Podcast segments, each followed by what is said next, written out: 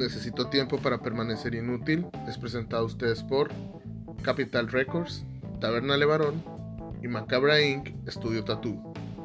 Comenzamos.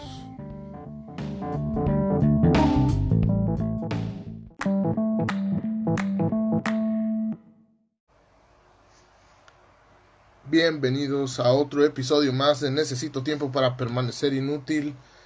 El día de hoy vamos a hablar de un tema que me apasiona mucho. Pues, siempre digo eso, pero pues sí, muchas veces hay muchos temas que me apasionan. Pero vamos a hablar de la lucha libre y como invitado de hoy a una estrella de local. También tiene su historia por, por el ámbito nacional y eso. Ahorita vamos a saber si hasta internacional has- ha estado en lucha libre, ha luchado con el Hijo del Santo, ha compartido ring con muchos luchadores y estrellas de, del pancracio de la vieja y la nueva escuela, maestro de arte marcialista también. Y vamos a esperar a, a- ya se le mandó la, una invitación, ahorita ya nomás se conecta. Chingo de saludos a la racilla que pues ya va llegando aquí el video. Por el día de hoy va a estar con nosotros Mr. Tempest. Muchas buenas tardes, maestro. Buenas tardes, ¿cómo están? Muy bien, aquí dando la introducción de, de algo un poco de, de, su- de lo que se sabe de su carrera, de que ha compartido el ring con viejas, nuevas estrellas de, del ring, ya se hace el Hijo del Santo y así a- varias, varias estrellas, hasta Rey Misterio Señor, ¿no? Si mal no recuerdo.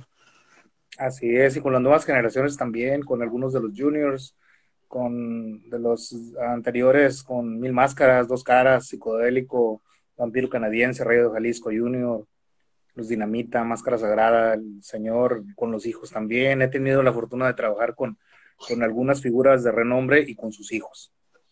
Eso es, eso es lo, lo que, el impresionante del, del ring, ¿no? Las generaciones cuando encuentras que a los, a los maestros y a los nuevos, y a los nuevos talentos, ¿no?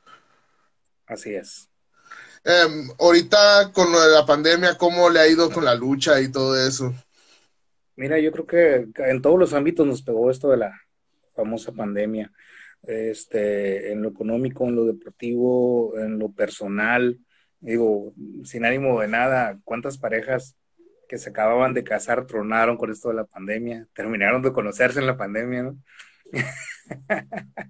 Buenas, Pero, cosas malas. no sé, este, eh, muchos nos quedamos sin trabajo, muchos nos redujeron los, los, horarios, eh, algunos que no tenemos un sueldo, un horario fijo, pues nos pudimos, o más bien no, no, pudimos, no nos pudimos mover o no pudimos mantener el, el- el trabajo como lo teníamos por, precisamente por la situación económica de todos, pero, pero gracias a Dios nos fuimos, nos fuimos acomodando, creo que no estoy hablando en general y me, me pongo en el lugar de todos porque, porque yo soy una de esas personas, ¿no? Yo soy agente de seguros a sus órdenes, este, y no tengo un horario, no tengo un sueldo, entonces soy comisionista. Eh, eh, pensamos que podía beneficiarnos un poco esto de la pandemia por los seguros de gastos médicos, pero pues a, a todos nos, nos pegó, ¿no? Con esto de la pandemia, pues se quedaron muchos sin trabajo, como te digo, y pues obviamente nadie podía sostener un, un seguro de gastos médicos, y el que podía sostenerlo, pues lo adquirió, y quien no, pues todos lo necesitamos, ¿no? Pero no todos podemos adquirirlo. No accesamos, ¿no? A esos puntos. Y, pero ya empezando el, el tema aquí por el que me gustó invitarlo, aparte de que, pues, la verdad, desde chico soy fan de, de usted. Eh, co- Desde chico, órale. es que Perfecto. yo hacía, para alargar aquí la historia, yo a usted lo conocí, yo iba en cuarto de primaria y usted era, usted, creo que si no mal recuerdo, en humilde, me fueron a luchar a mi primaria. Uy, ¿y cuál Uy, mucho. primaria sería esa? Eh, está para acá, para Villaverde, se llamaba Octavio Paz, algo así. Uy, yo casi casi acababa de llegar aquí a Mexicali y yo tenía pocos meses. Sí, de hecho, ven. me acuerdo. Eso, si no, si no me equivoco, fue en el 2001. 2001, 2002, cuando mucho. Sí, más o menos, sí, sí, más o menos, de 11 años, Sí, sí, yo más o menos. tenía, tenía meses de haber llegado aquí a Mexicali. Yo llegué en enero del 2001, entonces Estás bien ruco, güey. No, te creas. ya, ya estoy dando el viejazo, ¿no? No, eh, pero entonces, Mr. Tempest, ¿de dónde viene?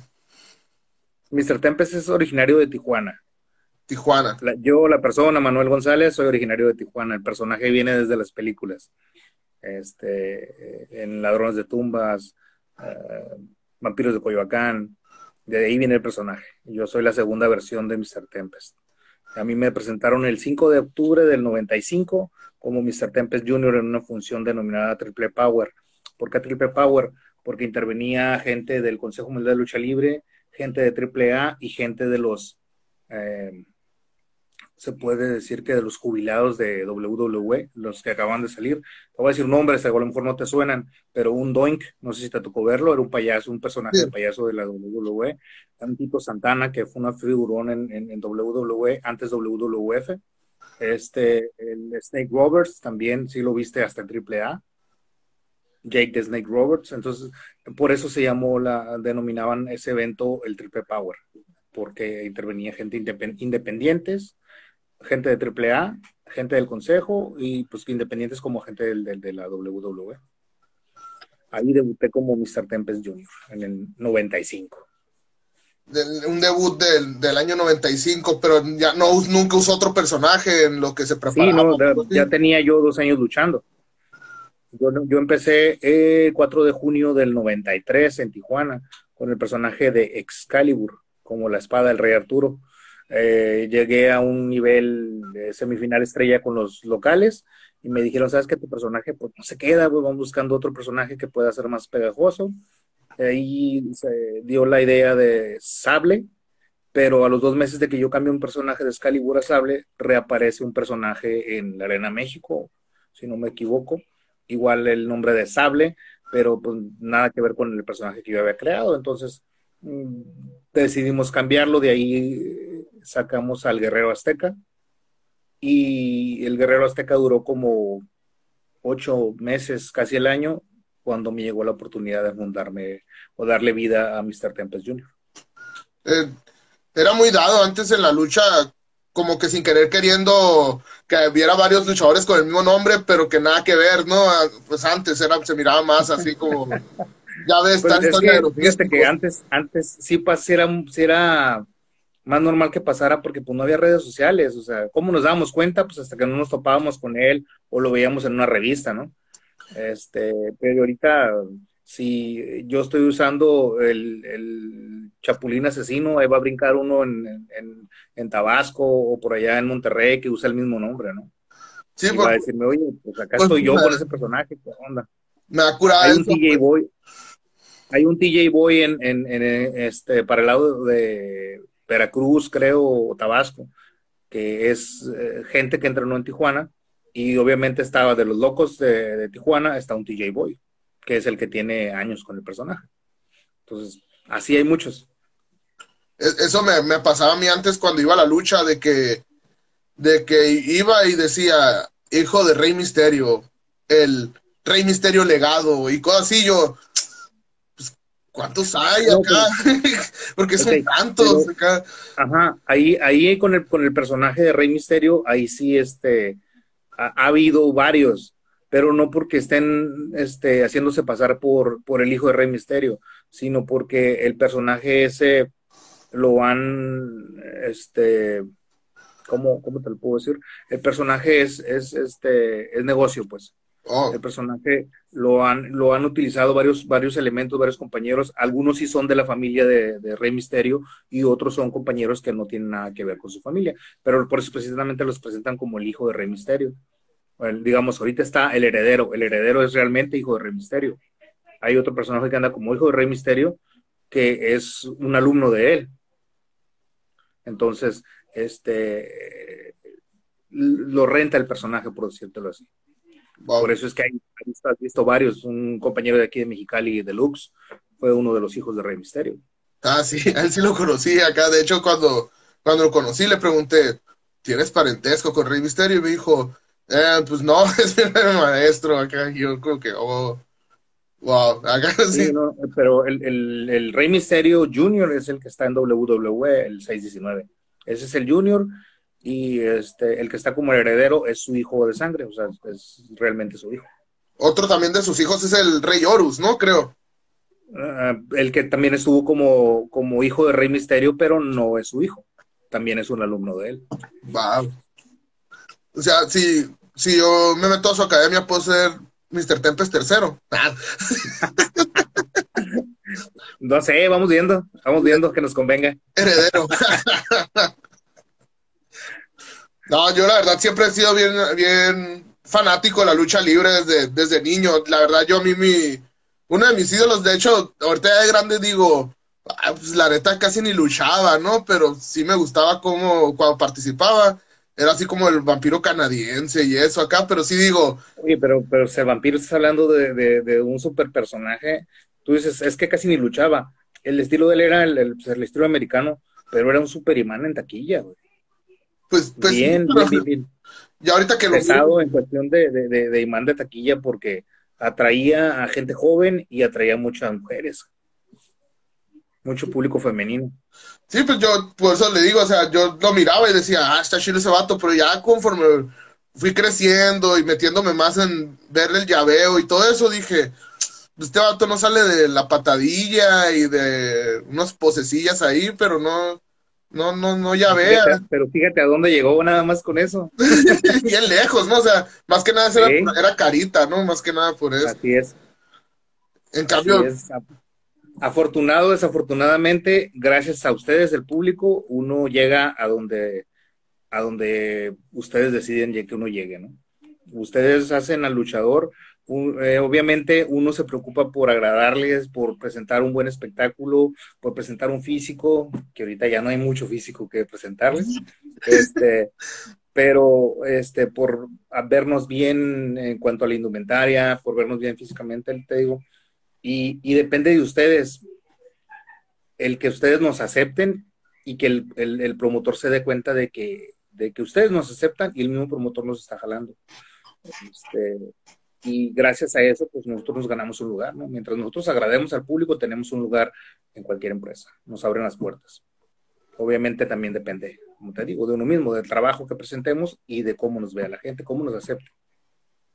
Sí, de hecho, yo la verdad me hice mm, como hace, ¿qué serán? Mm, unos cuatro años, cinco años, me hice más fan de la, de la lucha local de que, de que me gusta, y la verdad me gusta ir que a la nacionalista. De hecho, es mi, arena favorita, fíjate, la arena nacionalista es como que mi, mi favorita. Me gusta ir al Coliseo y, al, y cuando montan el FEX y eso, pero la verdad, no sé por qué la arena nacionalista me gusta en particular. Yo creo que ahí se, Siente, se siente el verdadero espíritu de la lucha libre ahí, así como que o sea, la cercanía con las mismas estrellas y todo eso. Te, soy sincero, el público de Mexicali es muy localista.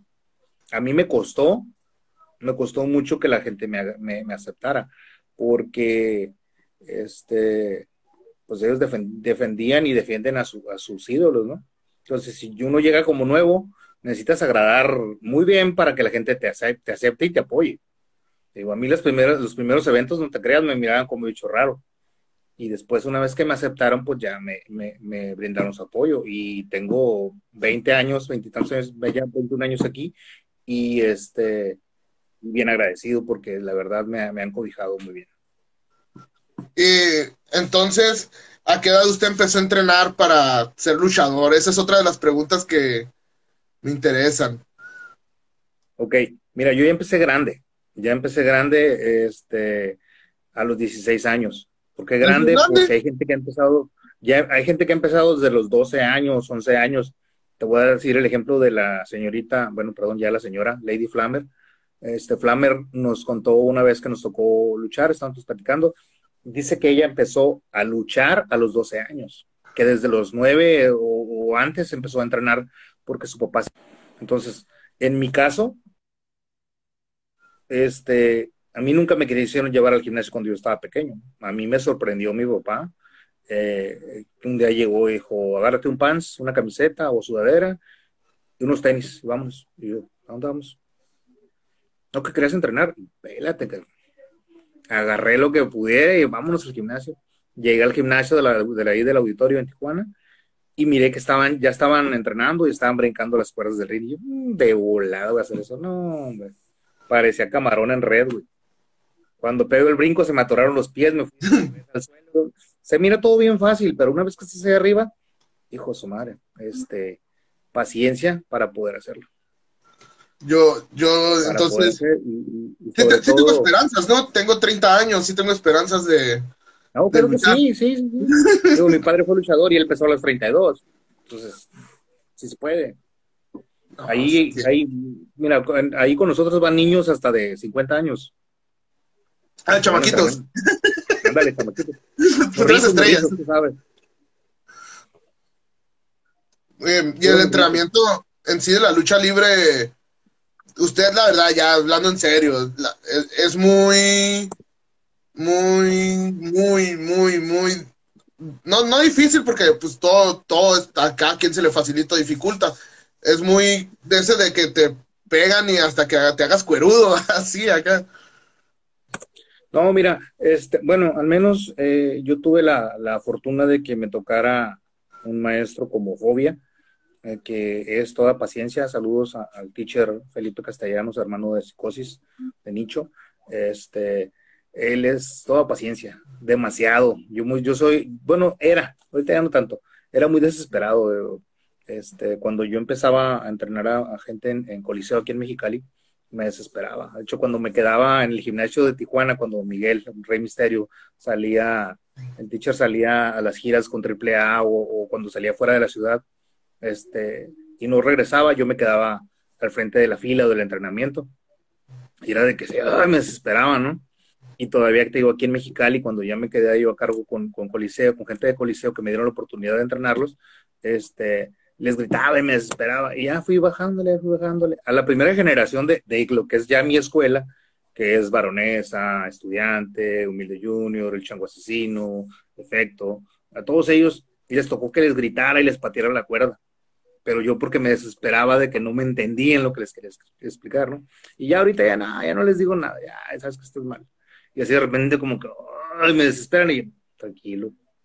Ok, vamos otra vez vamos otra vez. Hay mucha gente que prefiere decirles, síguele, síguele, síguele, síguele.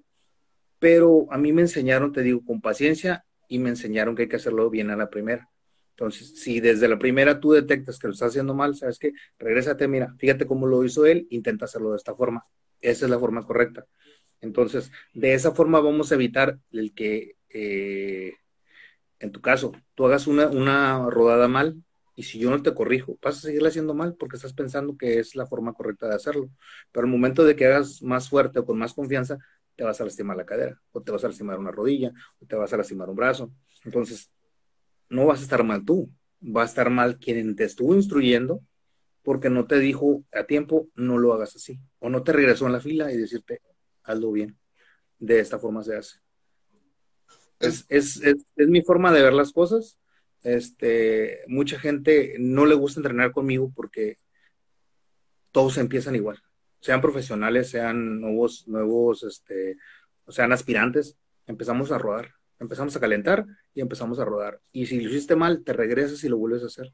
Entonces muchos se desesperan porque quieren ir a entrenar y quieren hacer lo que es lucha libre, pero tenemos que empezar todos al principio. Si vamos a la escuela, empiezas a aprender a escribir y luego te van a dictar y luego vas a redactar por ti mismo. Entonces, lo mismo aquí. Primero empiezas con las bases, empiezas a aprender a rodar, empiezas a aprender a caer, empiezas a entrar y salir del ring y después ya te pongo a correr y a brincar las cuerdas.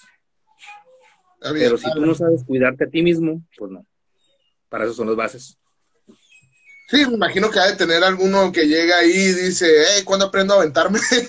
a aventarme de la tercera y los topes acá. Sí, sí, sí, así llegan muchos, fíjate. Este, bueno, me tocaba ver mucha gente que llegaba, sobre todo en Tijuana, aquí no es tanto, no me ha tocado tanto el auge, pero en Tijuana sí se llegaban las vacaciones de verano y llegaban 20 personas diferentes, 20 personas nuevas, ¿no? De las cuales terminaban las vacaciones o a la siguiente semana regresaban 5 y luego se quedaban 3 y al final nomás se quedaba uno. Afortunada, desafortunadamente, se quedan los que realmente quieren aprender, porque de repente llega mucha gente que, ah, es que sí, yo soy súper aficionado, me gusta mucho la lucha libre, pero hacen la primera sesión de condición física y truenan. Y ya les dolió la pierna y ya cayeron mal y ya les dolió la cadera porque rodaron y cayeron de golpe y ya no regresan. Ya no regresan. Y te digo, se quedan los que realmente quieren aprender. Ojalá sea del nicho que sí quiere aprender. es, que, es que sí, ahí me, me, me, me, reflejé acá, muy aficionado y todo, pero ya a la hora de la hora, vamos a ver si eso no es bueno, ¿no? Em, lo de la... Tú también me vas a preguntar, este, ¿en cuánto tiempo puedo ser luchador? No, no, no, yo sé que eso es con, como uno quiera, o sea, uno puede tardar menos que otro, uno más que otro, o sea, no, no creo que sea al, vapor de que nomás me puse a entrenar dos meses, ya me anden a la, arena, a la arena, ¿no? O sea, no, pues no. Es que, sinceramente te lo digo, tú puedes tener a, al mejor maestro al, al, frente de tu entrenamiento, pero si tú no pones de tu parte, no, no depende del maestro, pues. No depende de quién te está enseñando, depende de uno mismo. O sea, es que sí, sabes que me, me apasiona, me gusta mucho, pero eh, te voy a poner ejemplo, hay gente que le gusta mucho, pero se da cuenta cuando está entrenando de que le gusta mucho verla y nada más. Hay otros que les gusta, les apasiona y empiezan a entrenar y empiezan a pegar brincos y quieren hacer todo como lo ven en la televisión. tranquilo, vamos primero, aprende a cuidarte tú. De esa forma vas a aprender a cuidar a tu rival, porque más que tu rival es tu compañero de trabajo, porque pues esto es un trabajo realmente. Entonces, sabiéndote cuidar tú, vas a saber cómo cuidar y no lesionar. De que lo puedes lastimar y puedes restar condición física, de eso se trata la lucha libre, de lastimar y restar condición física a tu rival, pero no de lastimarte, no de lesionarte. Entonces, sabiéndote cuidar tú, vas a saber cuidar a tu compañero. Yo, Esas son realmente las bases que yo les doy en la lucha. El, otro día estaba viendo un documental de sobre el sobre salió una parte de Atlantis que a él le dijeron que él ya era famoso y todo con los niños y todo el rollo y le dijeron ya, ya no vueles, ya no brinques, tú ya eres famoso, tú ya no ocupas aventarte de la tercera acá, porque te, eso te va a mermar y te va a durar menos la carrera. En, sí, entonces, eh, ahorita aquí regresando al, como al estilo del vampiro, al momento de luchar, uno tiene que dar el máximo o tiene que no o se tiene que cuidar más, o sea, o dar el máximo y luchar bien impresionante o cuidar al compañero, cuidarse a sí mismo? ¿Qué es más importante? Mira, al, yo decirte cuidar a tu, a tu, compañero y cuidarte tú mismo, eh, eh, este, es que aprendas a hacer tus caídas como son. Sabiendo hacer tus caídas y tus rodadas bien, tú vas a aprender a cuidarte y tú puedes cuidar a tu compañero. El que cómo debes desempeñarte arriba del ring, tú lo vas a decidir. Porque si tú quieres agradar al público, te vas a entregar no al 100, al 200, al 300 o al 1000%. ¿Por qué? Porque tú ya vas a manejar un estilo propio. Si tú vas a, querer subir y vas a hacer el 619 que hace Rey Misterio, las tijeras que hace el místico, o el castigo que hace este carístico místico, o vas a querer hacer lo mismo que hacen todos, pues vas a hacer uno más de todos.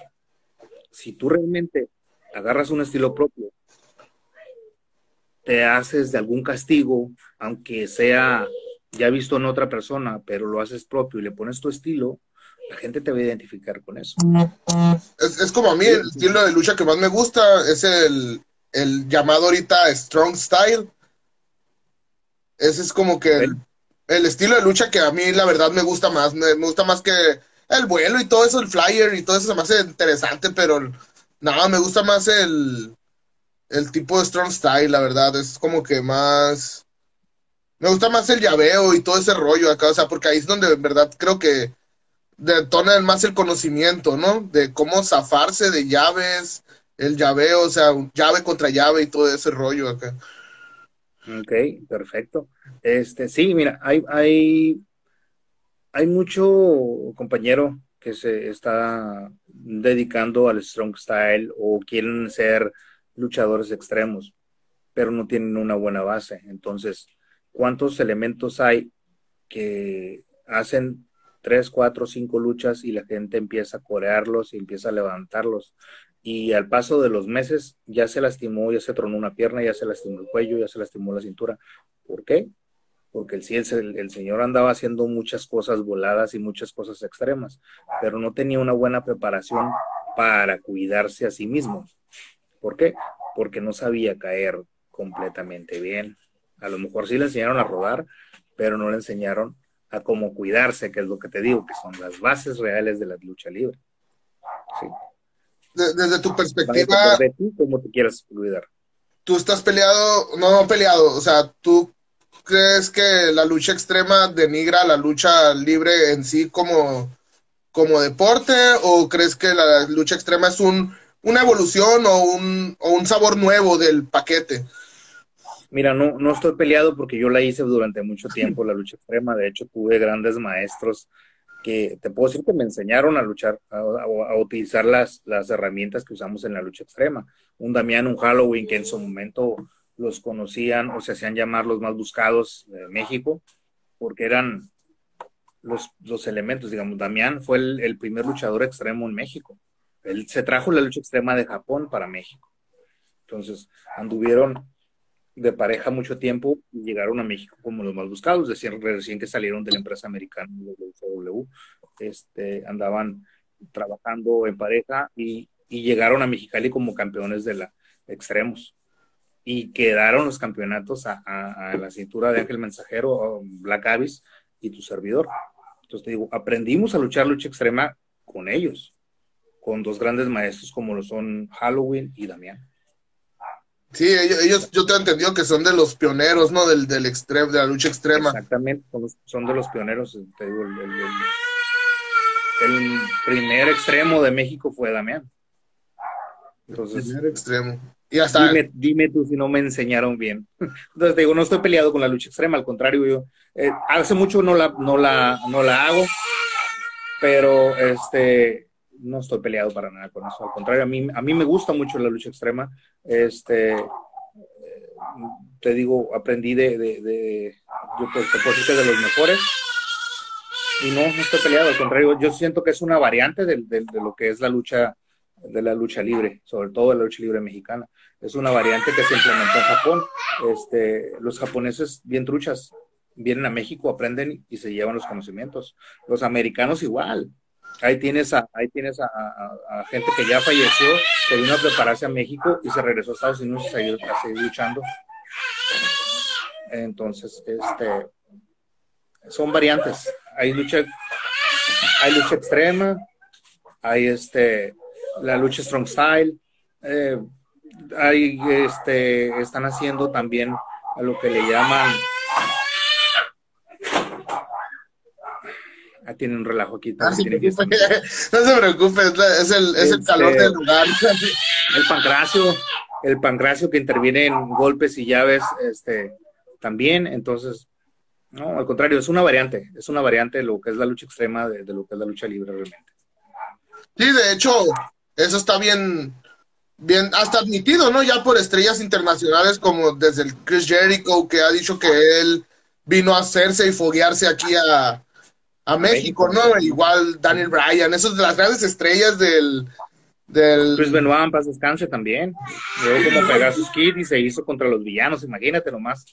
Que aquí, que aquí en México tenía el mote de Pegasus Kid, ¿no? Pegasus, algo así. Kid, así es. El, Chris Benoit. Su hermano también, el Blue Blazer también vino, de, perdón, de, de los, de los, estos, de los Hart, el Blue Blazer también estuvo en México.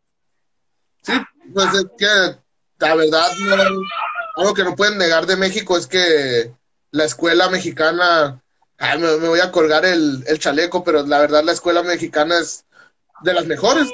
Solamente yo creo que, que y, fíjate, los mexicanos muchos van a foguearse y aprender conocimientos a Japón, ¿no? Es como que intercambios culturales entre Japón y México para la lucha perfecta, ¿no? Discúlpame, no te escuché. Este, sí, este, la escuela mexicana tiene para todo. Digo, a mí me, a mí me tocó entrenar con el desaparecido Hayabusa en Tijuana. Este, llegó, llegó con Damián cuando Damián andaba como Ultraman 2000. cuando Damián andaba como Ultraman 2000, llegó eh, Onita Junior y Hayabusa, llegaron con él y se quedaron a vivir en Tijuana durante muchos, este, creo que fueron por lo menos dos o tres años, y estuvieron entrenando ahí en el gimnasio del auditorio con, en la escuela de, Rey Misterio. Entonces me tocó entrenar con ellos. Yo no les enseñé nada, al contrario, yo, yo aprendí, aprendimos juntos, porque ellos traían pues, su escuela, sus bases de Japón, y yo estaba aprendiendo a, lo que es la lucha libre del trabajo. A la bestia. Ay, abusa, nunca, esperé, nunca no esperé escuchar ese nombre, la verdad, es como que a la Exacto, es de las leyendas del, de la lucha libre. Así es. Y tuve la, tuve la fortuna de entrenar con él, fíjate, de ir aprendiendo eh, junto con ellos. No, y ahorita como dijiste, no, no, no le enseñé nada, pero yo creo que en muchas profesiones, al momento de, de ya sea entrenar, eh, de enseñar o aprender con alguien, el mismo maestro también llega a aprender algo, ¿no? O sea, en, tantos, en tantas generaciones que ha manejado, me imagino le ha aprendido mucho, ¿no? Así es. Este, mira, en este, en este, igual que yo creo que la medicina nunca dejas de aprender, porque siempre hay algo nuevo. Eh, en este deporte, con permiso, eh, hasta del más torpe aprendes algo. En serio. Hasta el más torpe aprendes algo porque ves que hacen un movimiento. A ver, déjame ver esto que tú hiciste, pero con mi estilo lo voy a hacer de esta forma. Pues, y lo aplicas y te queda algo suave que puedes aplicar, pero con tu estilo. Yo te digo, o sea, hasta de la persona que ni siquiera es profesional, pero trae, trae la idea de hacer algún movimiento. Puedes aprender algo. Puedes aprender de una buena madriza que te pongan. Te va a dejar algo de enseñanza. Sí, en serio. En serio, en serio, en serio. Te, ah, que no me peguen. No, no, no, no, no. Tuve, tuve la fortuna de entrenar con muchas personas en Tijuana. Uno de ellos, depredador, en paz descanse, mi carnalito, el mayor, se puede decir. Este, fuimos, fue de los, de los más grandes maestros que tuve yo en Tijuana. Este, entrené yo algún tiempo con un grupo de luchadores de la escuela vieja, con el señor Chamaco Martínez en paz descanse, y entre los luchadores que entrenaban profesionales, yo no todavía no era profesional, entrenaba a su hijo como peligro mortal, estaba entrenando Varón Chino, que es otro grande de Tijuana, estaba Depredador, Marcos, en paz descanse, y, eh, otra persona que luchaba como el matón, el, diamante negro, había muchos luchadores de la escuela vieja, ¿sí? Entonces, Depredador sabía mucho, y Depredador pues, me llevaba algo de estatura y mucho de físico, yo estaba flaco, yo pesaba 75 kilos, entonces nos ayudaba mucho, nos enseñaba y nos ponía llaves y nos apretaba. Nos apretaba y con el mismo, en, el mismo, en el mismo entrenamiento salíamos todos madreados, así como que, ay, pues, cansados, eh, como que sentidos porque a lo mejor se le pasó la mano, pero eso te dejaba algo. Igual las luchas, oye, me aventé cuatro manos a manos contra el Dandy, algo tuve que haberle aprendido la super patada yo la agarré del Dandy y del, y del Tejano. Ellos la hacían mucho. Y yo la agarré y la perfeccioné y la adapté a, lo, que, a lo que yo hago. Y la patada, pues, la gente la identifica conmigo. Hasta la corean cada vez que la hago. me imagino que, que, va en, todo el tiempo de, lucha libre va cambiando, por eso a veces los movimientos de cada uno, Sí, así es. Este, aquí también tienes que ir evolucionando junto con, el estilo de lucha. Pues eh, si yo me quedo aferrado a la escuela que yo traigo, no, pues me voy a quedar ahí y ya la gente no va a volver a verme. si, yo me hubiera quedado con las películas del Santo, imagínate, no hubiera hecho nada diferente a, lo que a lo que veían aquí en Mexicali, entonces la gente no me hubiera identificado. La gente me aceptó y me arropó y me apoyó porque yo les ofrecí algo diferente a lo que tenían aquí en Mexicali. Aquí... que no, gran cosa, pero sí mi estilo era diferente a los luchadores de, Mexicali. Una de las preguntas también muy importantes vendría siendo el la lucha libre, eh, pues es como la estoy formulando. Ah, vendría siendo más como usted, usted mira que puede haber billete, uno lo hace por pasión, o en sí, ¿cuál es el, la razón más importante para meterse a este mundo de la lucha libre? Mira, en mi caso yo no empecé por yo no empecé la lucha libre porque fuera este el negocio del mundo, ¿no? De la vida, ¿no? Ya voy a ser luchador y ya me hice millonario, ya me compré mi carro del año, mi casa en las lomas, como dicen en México, ¿no? Este, no, yo lo empecé porque en mi casa tenía a la figura este, principal, mi ídolo, mi papá, fue luchador y este, y toda la familia lo seguíamos. Entonces tú veías el, fin de semana, el domingo, estaba toda la familia sentada en, en, el piso ahí en la sala viendo las luchas, porque era el único día que pasaban lucha, era el domingo la mañana, después de Chabelo, este, estaban mis hermanos, yo, era el más chico de la casa, yo era el más chico de la casa y todos estábamos viendo lucha. De hecho, cuando yo empecé a luchar, todos mis, mis hermanas y mi hermano me acompañaban, se iban conmigo. después de la primera vez que me rompieron la máscara y me abrieron la frente, mis hermanos, así como que cuando echas una gotita de, jabón en, agua con aceite, se, se aparta, así así este, mis hermanos dejaron de ir realmente, ¿no? Sobre todo mis, mis hermanas. Este, porque pues, no, no, ya no les gustó ver el, el, que yo sangrara o que yo me expusiera tanto, porque realmente no es un gran negocio cuando empiezas. No vas, no vas a ganar, aquí vas a aportar, porque te cuestan las botas, las zapatillas te cuestan, te cuesta la indumentaria que te vas a poner, o sea, todo el equipo, mallas, calzón, o si vas a usar un calzón, rodilleras, las brazaletes, todo te cuesta. Entonces, primero tienes que inyectarle, primero tienes que invertirle para verte bien antes de que tú puedas ganar algo. ¿Sabes cuánto fue mi primer sueldo? Mi primer sueldo en una lucha. Lo tengo guardado ahí en Tijuana. Me pagaron 20 pesos. Eso, eso fue en el 93. Ah, buen, buen año para ganar 20 pesos. buen año para ganar 20 pesos. Sí, no te digo, eso fue, eso fue mi primer sueldo en el 93 y eso porque este, íbamos a, un, a una arenita pequeña, te digo pequeña tipo nacionalista porque era así en una colonia apartada, o sea, a las orillas de la ciudad. Eh, pues te pongo el ejemplo, ¿no? Así a las, orillas de la ciudad, en Tijuana, estaba, digamos, en el, en el Matamoros, el Mariano Matamoros, atrás de lo que es el Cerro Colorado, y pues ahí vamos al, lugar ese, igual era un lote nada más bardeado y el rin en medio. Y ahí fue mi, mi, primer sueldo, fueron 20 pesos.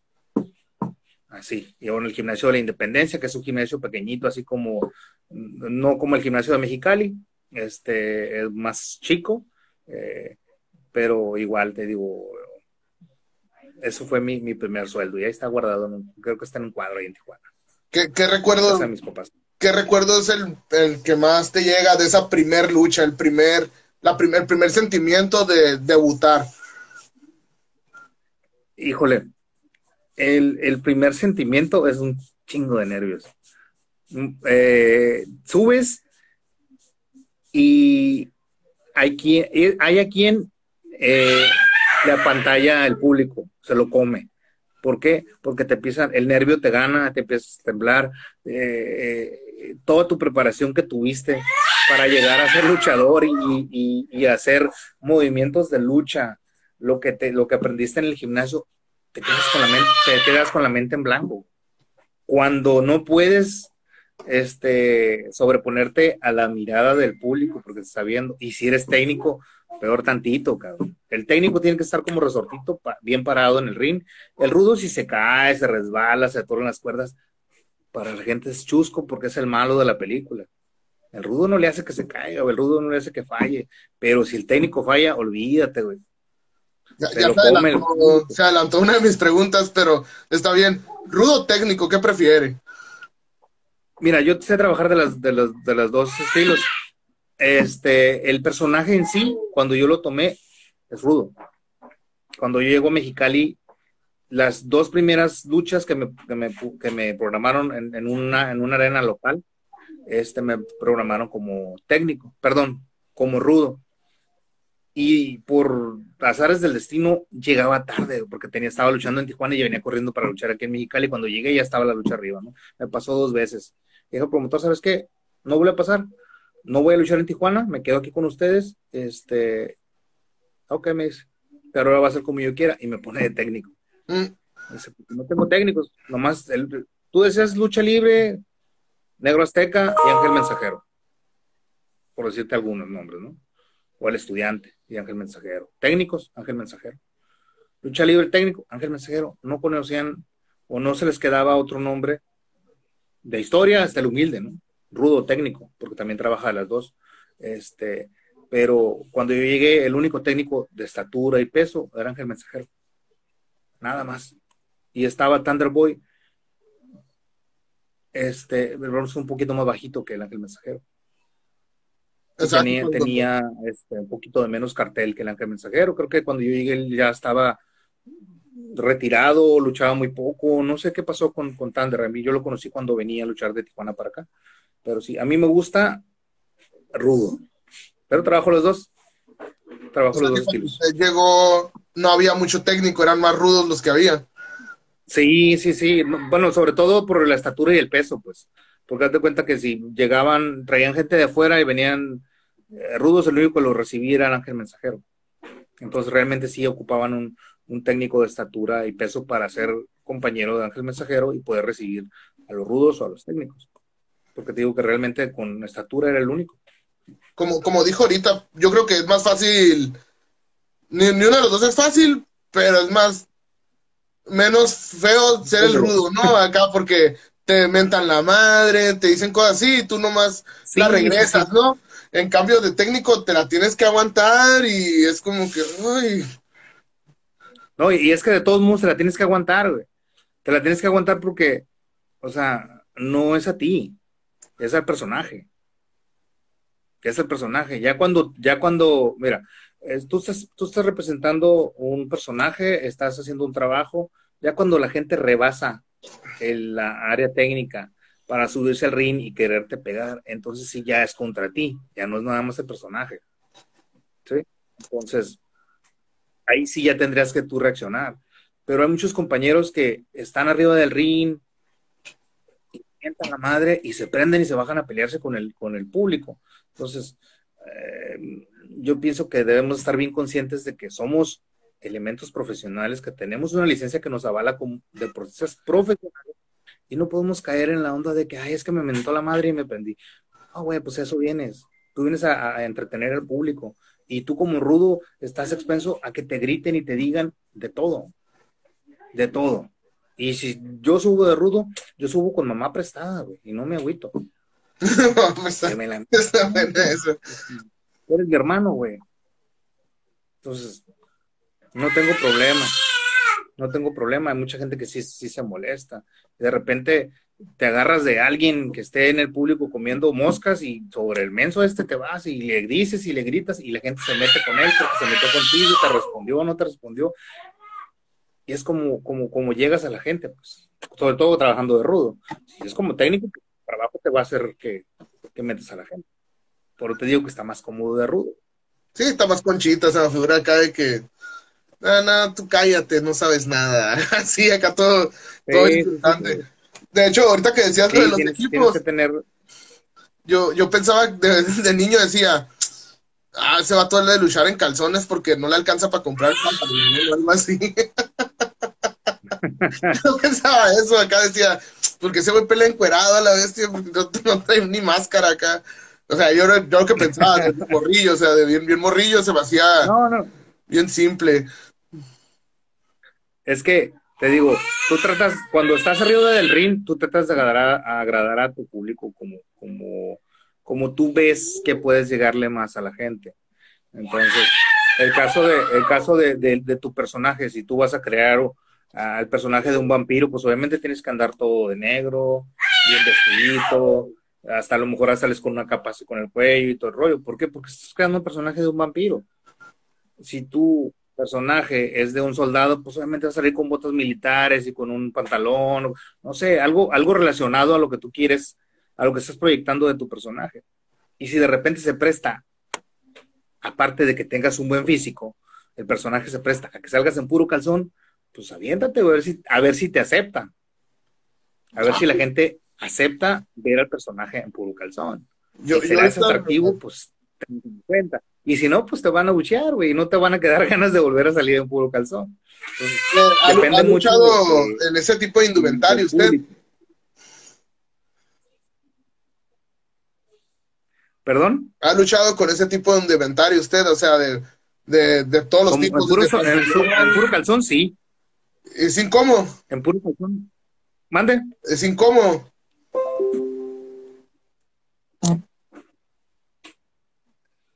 Se está cortando. En puro, en puro calzón sí me tocó luchar una, unas cuantas veces, sobre todo aquí en Mexicali.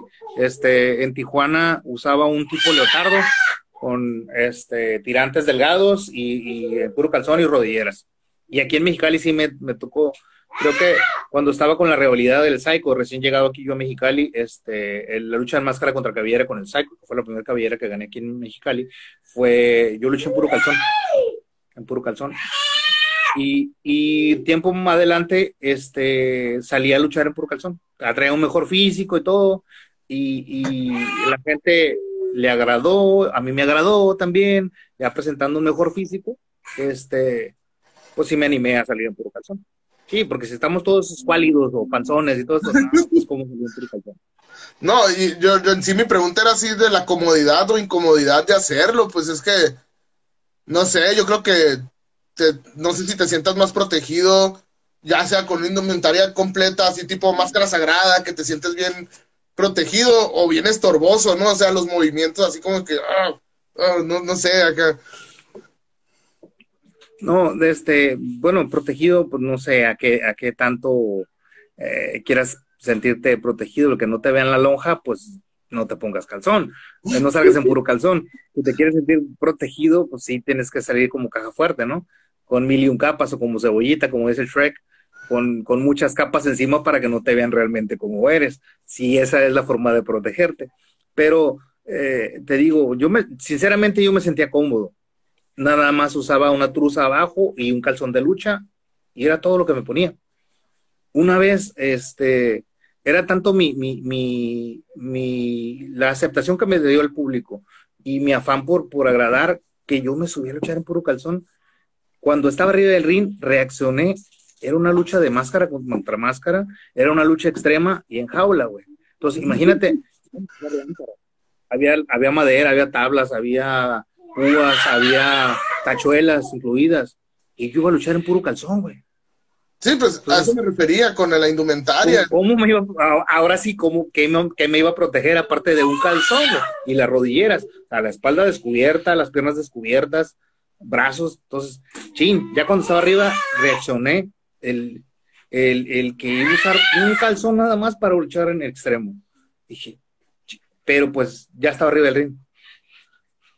Ya estaba arriba del ring, entonces de que pues igual me entregué, igual que siempre. Este, y mi rival, ese sí andaba vestido hasta manga larga y todo, el doctor Tirano. Este, cuando luchaba usaba un, indumentario, de cuenta que como los trajes que usan los, paramédicos o los enfermeros, este, manga larga, pantalón aguado y todo eso, entonces él anda bien protegido. Pero yo, te digo, me subí a luchar un puro calzón, hasta que estaba arriba reaccioné que iba a luchar, iba a luchar en una lucha extrema y no llevaba nada aparte del calzón y las rodillas. Obviamente la máscara, pero pues. ¿Qué valor el, de, el del... Como también miro muchas veces que, que siempre personifica, a los que personifican a, al espectro, los miro que pelean descalzos y digo, a la bestia, que Qué valor sí, pelear descalzo. Ahí sí qué valor, como tú dices, porque si hay una, o sea, normalmente las caídas, este, que recalas son tus pies. Y si no caes bien, adiós tobillos, adiós todo, este, entonces sí, qué valor y, y, y qué capacidad tienen ellos para, para, para, el dolor y para las caídas, porque se siente, se siente el impacto en, los talones y en las plantas de los pies. Entonces, este, no sé, sinceramente, cómo le hacen para, para, para salir así. Ahí está el personaje de Mazambula también. Mazambula también salía en puro, en puro calzón y sin, sin, sin las zapatillas, sin, los, sin las botas. Nada más usaba como, como un brazalete aquí, pero abajo en los, en los tobillos. Era todo lo que usaba. Y, y sí, digo, los que estamos pesados, pues con una sola caída simplemente, pues nos damos cuenta del impacto que va en las plantas de los pies. Y si caes mal en los talones, y olvídate que caminas bien. Pareces gato espinado, cabrón. bien, bien cuerudos de las patas esos vatos, la neta. ya, ya, se enterna Tachuela y la doblan, yo creo. Em, ya para finalizar aquí, ahorita, ¿cómo mira usted que ya va, ya ahorita que ya van regresando los foros de lucha libre y todo eso? ¿Usted cómo mira el futuro de la, de la lucha libre después de que pase esto? ¿Que va a haber más lucha, menos lucha, más estrellas, menos estrellas? Mira, sinceramente, yo espero que, esto repunte. Um, ahorita todos estamos amarrados a, lo poco que hay. Y te, te, hablo de lo poco a todo, o desde esto hasta los, los este, eventos que ha habido, que apenas nos están liberando, ¿no? Para, para que entre un, un 30% o 40% de la capacidad de las arenas. Este, que ha respondido la gente porque pues también está deseosa de ver, de ver lucha libre, ¿no? A los eventos que ha habido, ha ido la gente eh, a la capacidad o un poquito menos de lo que, de lo que está permitido. Este, yo sinceramente espero que, que regrese el público a las arenas después de, de, que nos que esto avance, ¿no? Lo de la pandemia y podamos regresar a, lo que era el, el, bonito ambiente de la lucha libre. Digo, a ti te tocó vivirlo desde cuando eras chico este, a mí me tocó ver la arena Coliseo llena completamente. El día que me tocó recibir como compañero al Hijo del Santo, la gente se quedó parada, había gente afuera de la arena. O sea, el Santo voló dos veces y hasta la segunda vez cayó al piso. La primera vez no lo dejaron caer. La misma gente no dejó caer ni siquiera al rudo del tope que recibió con el Santo. Entonces, este, espero que, que, regrese la gente, que haya, que haya más apoyo, primero que nada, de las autoridades, que haya más facilidades, porque de repente los impuestos, los trámites, todas las trabas que te ponen para hacer un evento, este, es popular.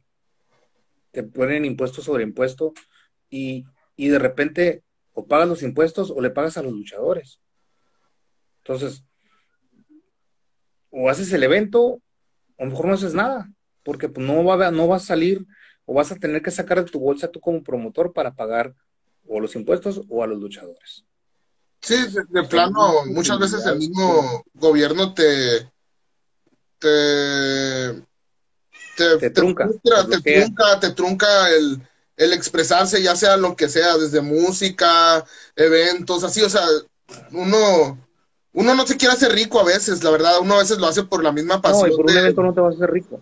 Uno lo hace por la misma pasión de que le apasiona el deporte, el evento y eso, pero ya se te quitan las ganas al momento de que tú lo quieras hacer legal, quieres ir a sacar los permisos, oye, que tienes que pagar 30 mil de tal permiso, tanto de tal permiso, pues ya ni ganas te quedan, no te vas de ahí sin ganas. No, exactamente.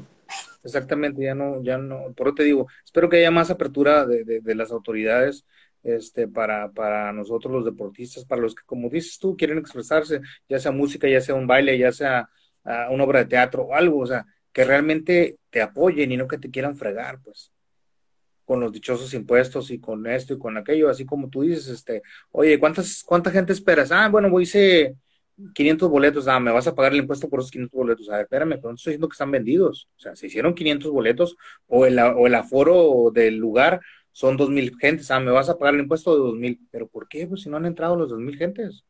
Si entran los 2.000 gentes, te pago el impuesto de los 2.000 gentes, ¿cómo te lo voy a pagar antes?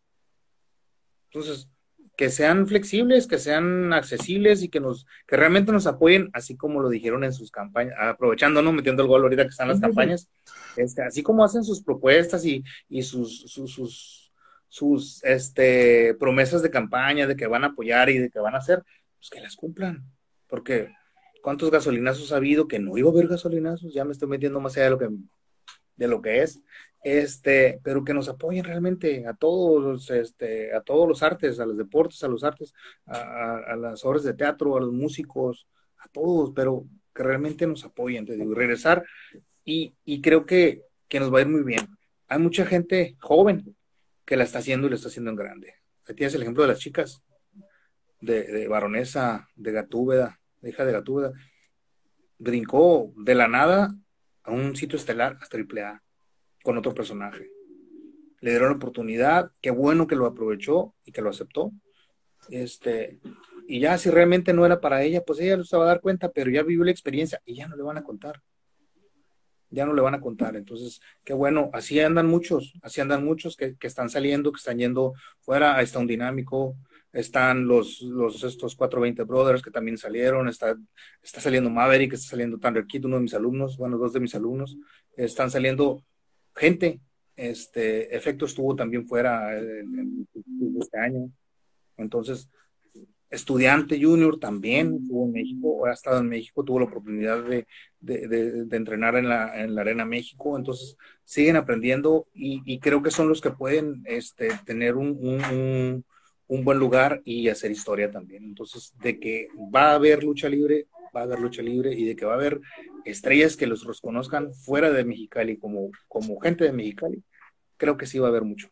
Mucho de que hablar de lucha libre de Mexicali para todo México y para el mundo.